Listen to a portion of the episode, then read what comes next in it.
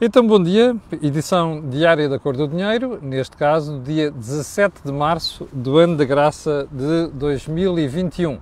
Hoje uh, o programa é feito uh, em direto ao ar livre, uh, regressar a uma prática que foi habitual na Cor do Dinheiro durante muito tempo.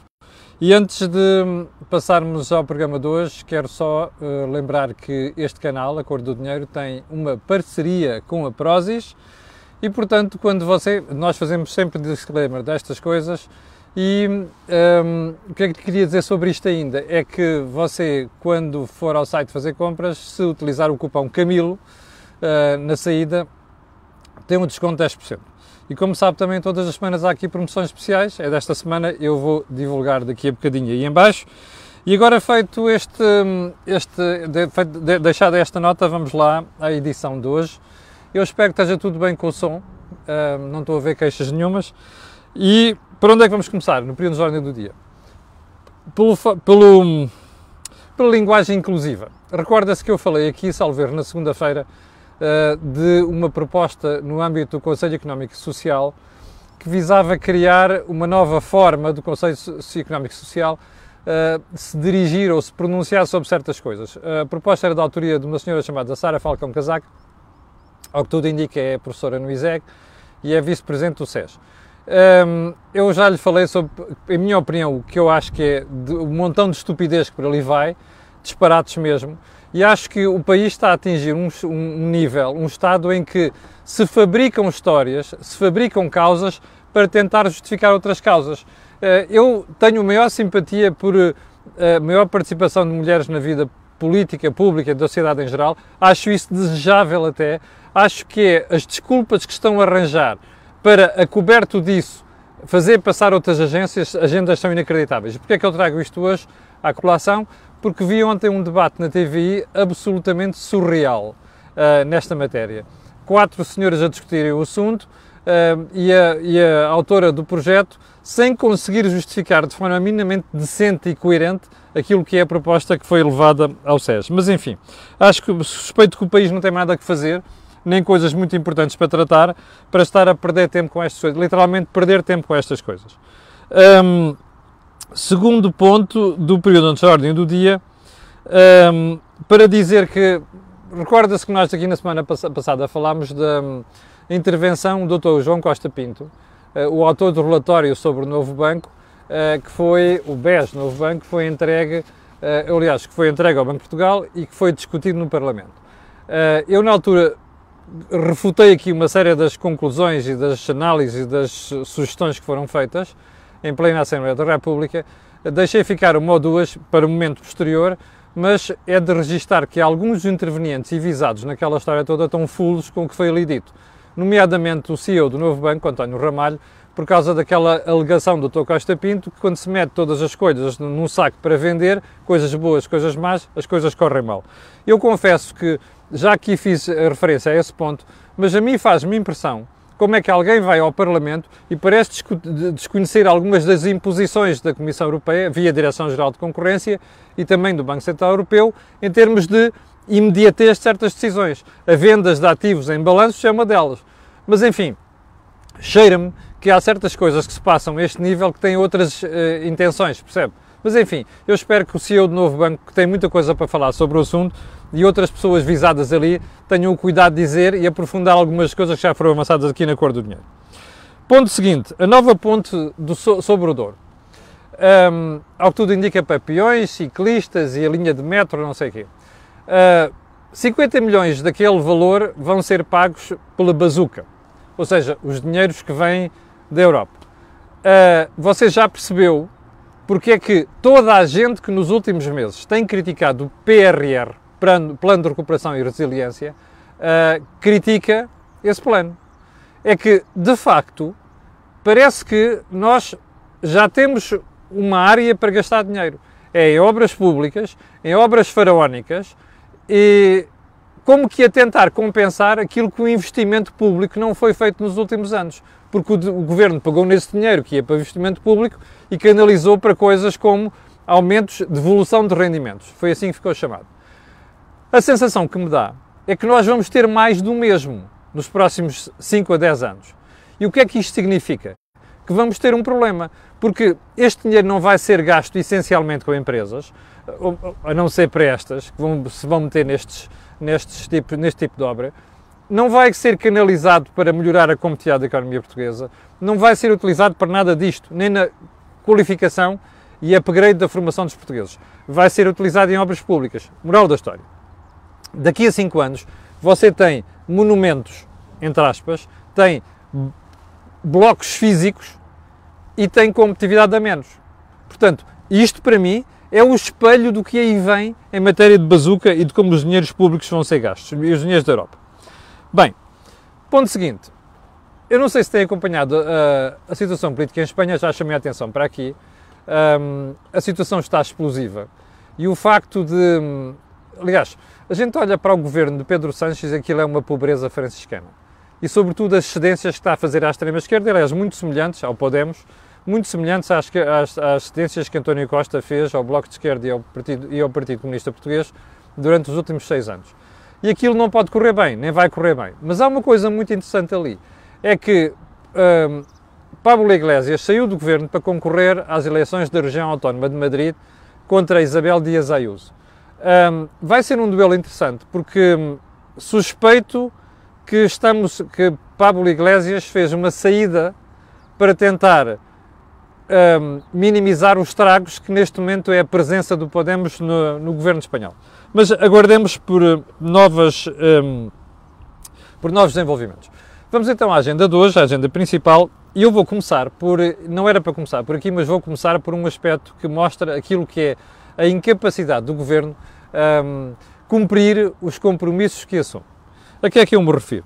O governo tinha prometido, dois em dois meses, premiar, entre aspas, os profissionais de saúde que estão na linha da frente.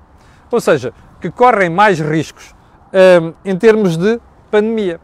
Ora, as verbas para pagar aos, aos funcionários da, da saúde, aos profissionais de saúde, ficou inscrita no Orçamento de Estado. E ficou determinado no Orçamento de Estado que esse pagamento seria feito de dois em dois meses. Ora, o público foi fazer uma investigação, o Jornal Público fazer uma investigação, belíssimo trabalho do público, aliás, um, e então descobriu que não só o subsídio não foi pago em fevereiro, quando devia ter sido, quando se devia ter começado a pagar em fevereiro, e também não vai ser pago em março. E quando fez algumas perguntas ao Ministério da Saúde, sabe qual é que foi a resposta? É o facto de os SPMS, Serviços Partilhados do Ministério da Saúde, que tratam destas matérias, ainda não criaram os códigos que permitem aos recursos humanos de cada entidade do SNS, como por exemplo os hospitais e o INEM, processarem este subsídio juntamente com os salários. Já viu o tipo de justificação que se dá?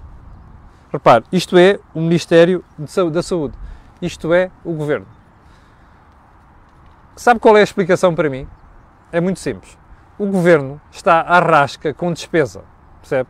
E há despesa que não pode fazer, outra despesa que não se devia fazer e outra despesa que tem dificuldade em, em, em suportar. E depois aparece com desculpas destas. Eu só gostava de saber porque é que os profissionais de saúde estão calados em relação a esta matéria. Isto é verdadeiramente inadmissível. Isto não é só a falta de cumprimento de uma promessa, percebe? É, depois de todos os sacrifícios que uma boa parte dos profissionais nesta área estão a fazer, depois dos sacrifícios que fizeram, dos riscos, riscos que correm, ainda encontrarem justificações destas para o facto de não serem remunerados no âmbito de um compromisso assumido pelo próprio governo. Vamos aguardar mais uns dias. Ponto seguinte, e é o primeiro desta, desta série sobre as vacinas. Já percebeu, as, as vacinas continuam na ordem do dia. Então é só para lhe dizer que esta decisão de suspender a vacinação em Portugal uh, da vacina da AstraZeneca não reúne consenso dentro do governo. As informações que eu tive e a pequena investigação que fiz apontam para divergências e algumas, algumas situações graves entre aqueles que acharam que se devia ir com a Maria como as outras, não é? A Maria vai com as outras e continuar a vacinação. Um, eu explico. Se você tiver estado atento nos últimos dias, cerca de quase 20 países europeus, cerca de 18 países europeus, suspenderam a aplicação da vacina da AstraZeneca. Curiosamente, a Inglaterra continua a aplicá-la. Aliás, eu sei que depois me vão dizer, ah, isto é uma guerra entre, entre a União Europeia e Inglaterra, não sei das quantas. Bom, entre o Reino Unido e o resto da Europa, olha aqui a capa do The Guardian. Uh, o regulador da União Europeia afasta receios sobre a vacina, sobre a segurança da vacina da Oxford, foi desenvolvida pela Oxford, da Oxford e a AstraZeneca.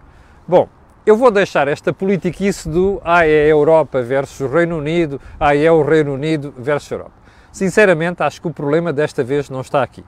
O problema está, essencialmente, no facto de uma série de países europeus se terem demitido de governar. E este é que é o problema. Porque, mas antes disso, vamos uh, esgotar a questão do, do governo e a decisão que tomou. Bem, não só o governo está decidido, como dentro do próprio governo já começam a circular vozes de que isto foi um erro. E foi um erro grave. E foi um erro grave porquê? Repare, você abriu as escolas. É certo que é o primeiro pré-escolar, as creches e o primeiro ciclo. Você pôs professores a circularem, pôs pais a circularem, pôs funcionários das escolas a circular. Está a começar a fazer testagem, que já devia ter sido feito. Você prometeu começar a vacinar os professores e os funcionários das escolas o mais depressa possível para evitar depois esta, que este convívio social se traduza em novos eh, contágios e contágios perigosos, não é? Porque depois isto é tudo uma espiral. De um momento para o outro, você suspende uma vacina. São 200 mil vacinas que estão armazenadas. Ora, isto faz diferença, nomeadamente no âmbito da comunidade educacional, escolar. Ora, imagine só o que é que pode fazer uma semana ou duas, porque o pessoal diz, ah, é uma semana até as autoridades europeias se pronunciarem. Espera aí, a autoridade europeia pronunciou-se ontem. Já agora uma coisa, a EMA, que é a autoridade europeia do medicamento, é muito criteriosa e muito uh, rigorosa nas análises, nos testes que faz. Mais, voltamos à questão da vacinação. Uma e duas semanas não fazem diferença? Fazem. Ontem o coordenador do plano o almirante, uh, vice-almirante Gouveia Mel dizia que ah, isto recupera-se recupera numa semana ou duas.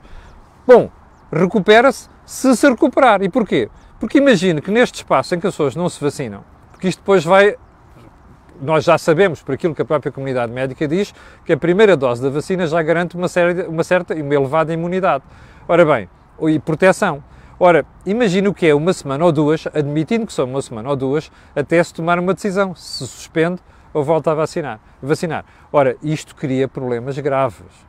Isto pode criar, facilitar uma série de contágios no âmbito da, da, da, população escolar e isso é que começa a preocupar alguns membros do governo. Aliás, como eu lhe dizia há bocadinho, estão divididos e mais, há gente a recomendar que, dentro do próprio governo, a dizer que se devia retomar o processo de vacinação. Bem, voltando à EMA. A EMA ontem pronunciou sobre o assunto e veio dizer: epá, não, neste momento nada do ponto de vista científico aponta para que nós devamos estar preocupados com a segurança da vacina. Bom, os estudos continuam a ser feitos? Continuam. E ainda bem que continuam a ser feitos, porque isto é uma coisa nova. E como você sabe, nunca na história da medicina e na indústria farmacêutica se inventaram vacinas tão cedo, tão rapidamente. E, portanto, todo este processo de testagem, todo este processo de análise é uma coisa que leva tempo. E é como nos carros, quando você lança um carro, uh, uh, um modelo novo, rapidamente, sem andar com ele 10 milhões de quilómetros, só mais tarde é começam a aparecer os problemas. Bem, e a questão está aqui. É que não é possível dizer mas rigorosamente isto é absolutamente certo. Não é possível dizer que aquilo que existe neste momento, que há alguma relação entre as histórias dos, a história dos trombos e das embolias e o, facto daquelas, e o facto de ter sido administrada a vacina. Agora, o que é interessante nesta história é que o comportamento do governo e do primeiro-ministro é de tudo, é tudo menos tranquilizador. Então vamos lá uma situação ao que se passou ontem. O primeiro-ministro ontem, ao pronunciar sobre o assunto, diz assim: Bom, eu próprio já tomei a vacina, a primeira dose, e agora aguardo a segunda. E depois diz outra coisa: que a vacina é segura. Ora, a primeira pergunta que me ocorre a mim, e deve estar a ocorrer a você que é espectador, e provavelmente ainda mais ao cidadão de rua mal informado, que diz assim: então espera aí, este tipo está-me a dizer que a vacina é segura e que até ele mesmo tomou essa vacina. Então, Expliquem-me lá porque é que ele suspende a vacinação. Se ela é segura, se ele confia nela, se ele tomou, porque é que ele suspende? Ora, isto é uma pergunta legítima. Percebe? Ah, você dirá de precaução, mas qual precaução se ele já sabe que é segura, não é? Então, porque é que está? Então, se, se é por precaução, não devia estar a fazer afirmações do ah, porque se, se, se, se, porque ela é segura. Não devia estar a fazer esta afirmação. Bom, você já percebeu. Isto que está a acontecer é um conjunto de países europeus que estão borrados de medo por causa da opinião pública e não estão a medir aquilo que é o custo versus benefício.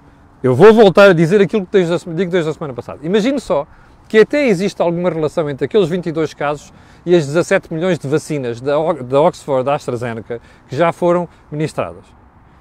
Pergunta: você acha mesmo que 17 ou 22 casos, no meio de 17 milhões de vacinas, obrigam a parar a vacina? Ou seja, os benefícios não ultrapassam os, os prejuízos? Eu repito, só não morre quem não está vivo, não é? A vida é um sopro. Portanto, por esta razão ou por aquela podem acontecer problemas. Onde é que isto nos leva? A uma conclusão muito simples. Os governos europeus e o governo português cederam àquilo que é o pânico criado pelas notícias, algo de alguma forma irresponsável por parte da, por parte da comunicação social, e cederam ao pânico criado pelas, pela divulgação massiva e viral de informação nas redes sociais. E mais, governar é correr riscos.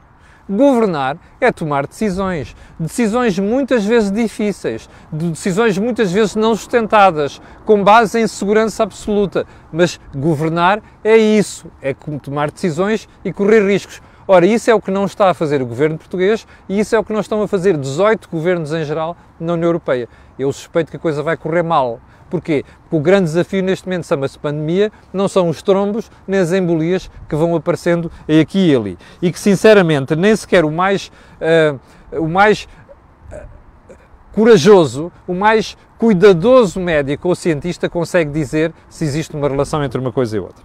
Bom, moral da história, eu volto a dizer aquilo que disse ontem nos dias passados. Eu acho que Portugal e a Europa estão a fazer um excelente trabalho que é para descredibilizar o papel das vacinas e estão a dar uma, aliás, o próprio vice-almirante Gouveia Mel reconheceu isso ontem, estão a dar todo o espaço aos movimentos anti-vacinas para que possam fazer o seu caminho, como têm feito, aliás, nos últimos anos. Bom, ponto seguinte, e eu não gostava de deixar de tratar disto hoje, hum, ah, aliás, antes disso, a imunidade de grupo que nós estimávamos em 70% para o final do verão está em causa com isto? Eu não sei, não sei dizer o suficiente, mas não tenho nem competência, nem informação para dizer isto. Mas baseando naquilo que disse o vice-almirante Gouveia Melo ontem, ele próprio eh, admitiu que pode estar comprometida. Ora, diga-me uma coisa, qual é o nosso grande objetivo como sociedade? É imunizar a sociedade portuguesa. Porque senão nós não temos economia, não temos escolas, não temos nada. Porque senão nós não temos verão. E já agora, convém que hoje, parece que vai haver mais detalhes sobre a história do passaporte europeu das vacinas. Ouviu?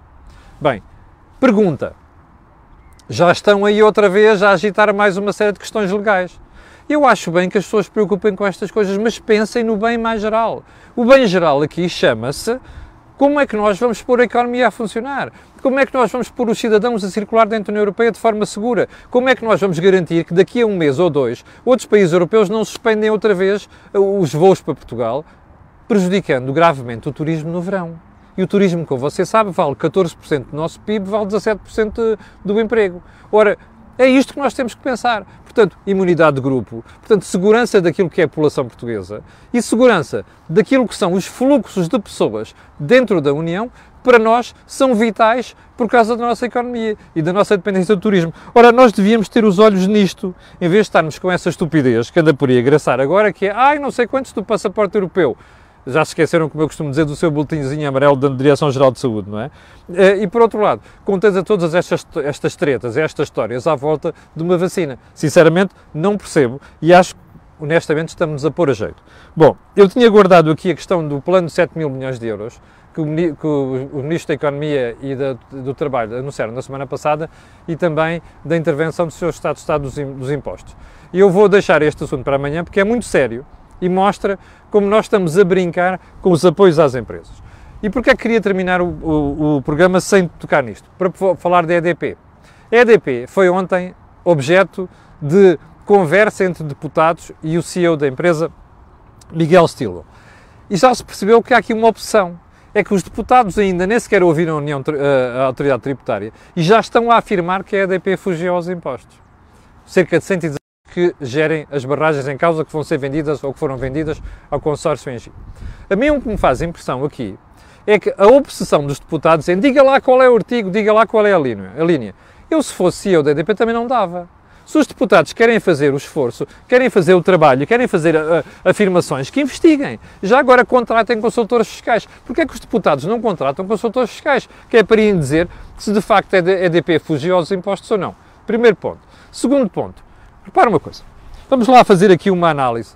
Você sabe que tem um, uh, eh, benefícios fiscais em matéria de saúde aquilo que você gasta todos os anos com saúde pode ir a deduções no IRS. Diga-me uma coisa, você telefona primeiro para a autoridade tributária a perguntar assim, olha, ah, aquele examezinho que eu fiz, eu posso deduzir isto? Não faz isso, pois não, porque a lei é clara e você faz a minha interpretação. Se a autoridade, a autoridade tributária mandar chamar ao seu contribuinte Manuel Francisco uh, Zé dos Anzóis, você pode vir explicar essa operação, você vai. E depois de explicar essa operação, a autoridade tributária conclui você tem de pagar impostos, então não, está dentro de acordo, está de acordo com a lei, você não tem de pagar eh, eh, essa quantia ou esse valor. Ora, porquê é que no caso da DP há de ser diferente? Porquê é que a DP havia ter uh, conversado com a autoridade tributária antes de ter feito aquela operação? Isto é uma estupidez. Moral da história. Os deputados e os políticos em geral têm a mania de ir buscar bestas, bodes expiatórios, percebes? A EDP é um dos bodes expiatórios. A EDP é uma espécie de punching bag e, portanto, enquanto a autoridade tributária não me disser assim, olha, a EDP violou a lei e, portanto, tem que pagar os impostos, para mim, a operação da Europe é limpa.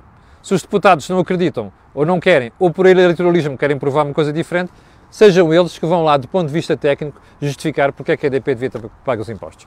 Cheguei ao final do programa de hoje, quero agradecer a sua paciência, quero pedir às 7 mil, aliás, 8.300 pessoas estavam um bocado em direto, que, e estes e aqueles que vão ver, que façam aquilo que eu peço sempre, que é colocarem um gosto e fazerem partilha nas redes sociais, já percebeu porque aquilo que você ouve aqui não ouve em mais sítio nenhum. Obrigado, com licença e até amanhã às 8.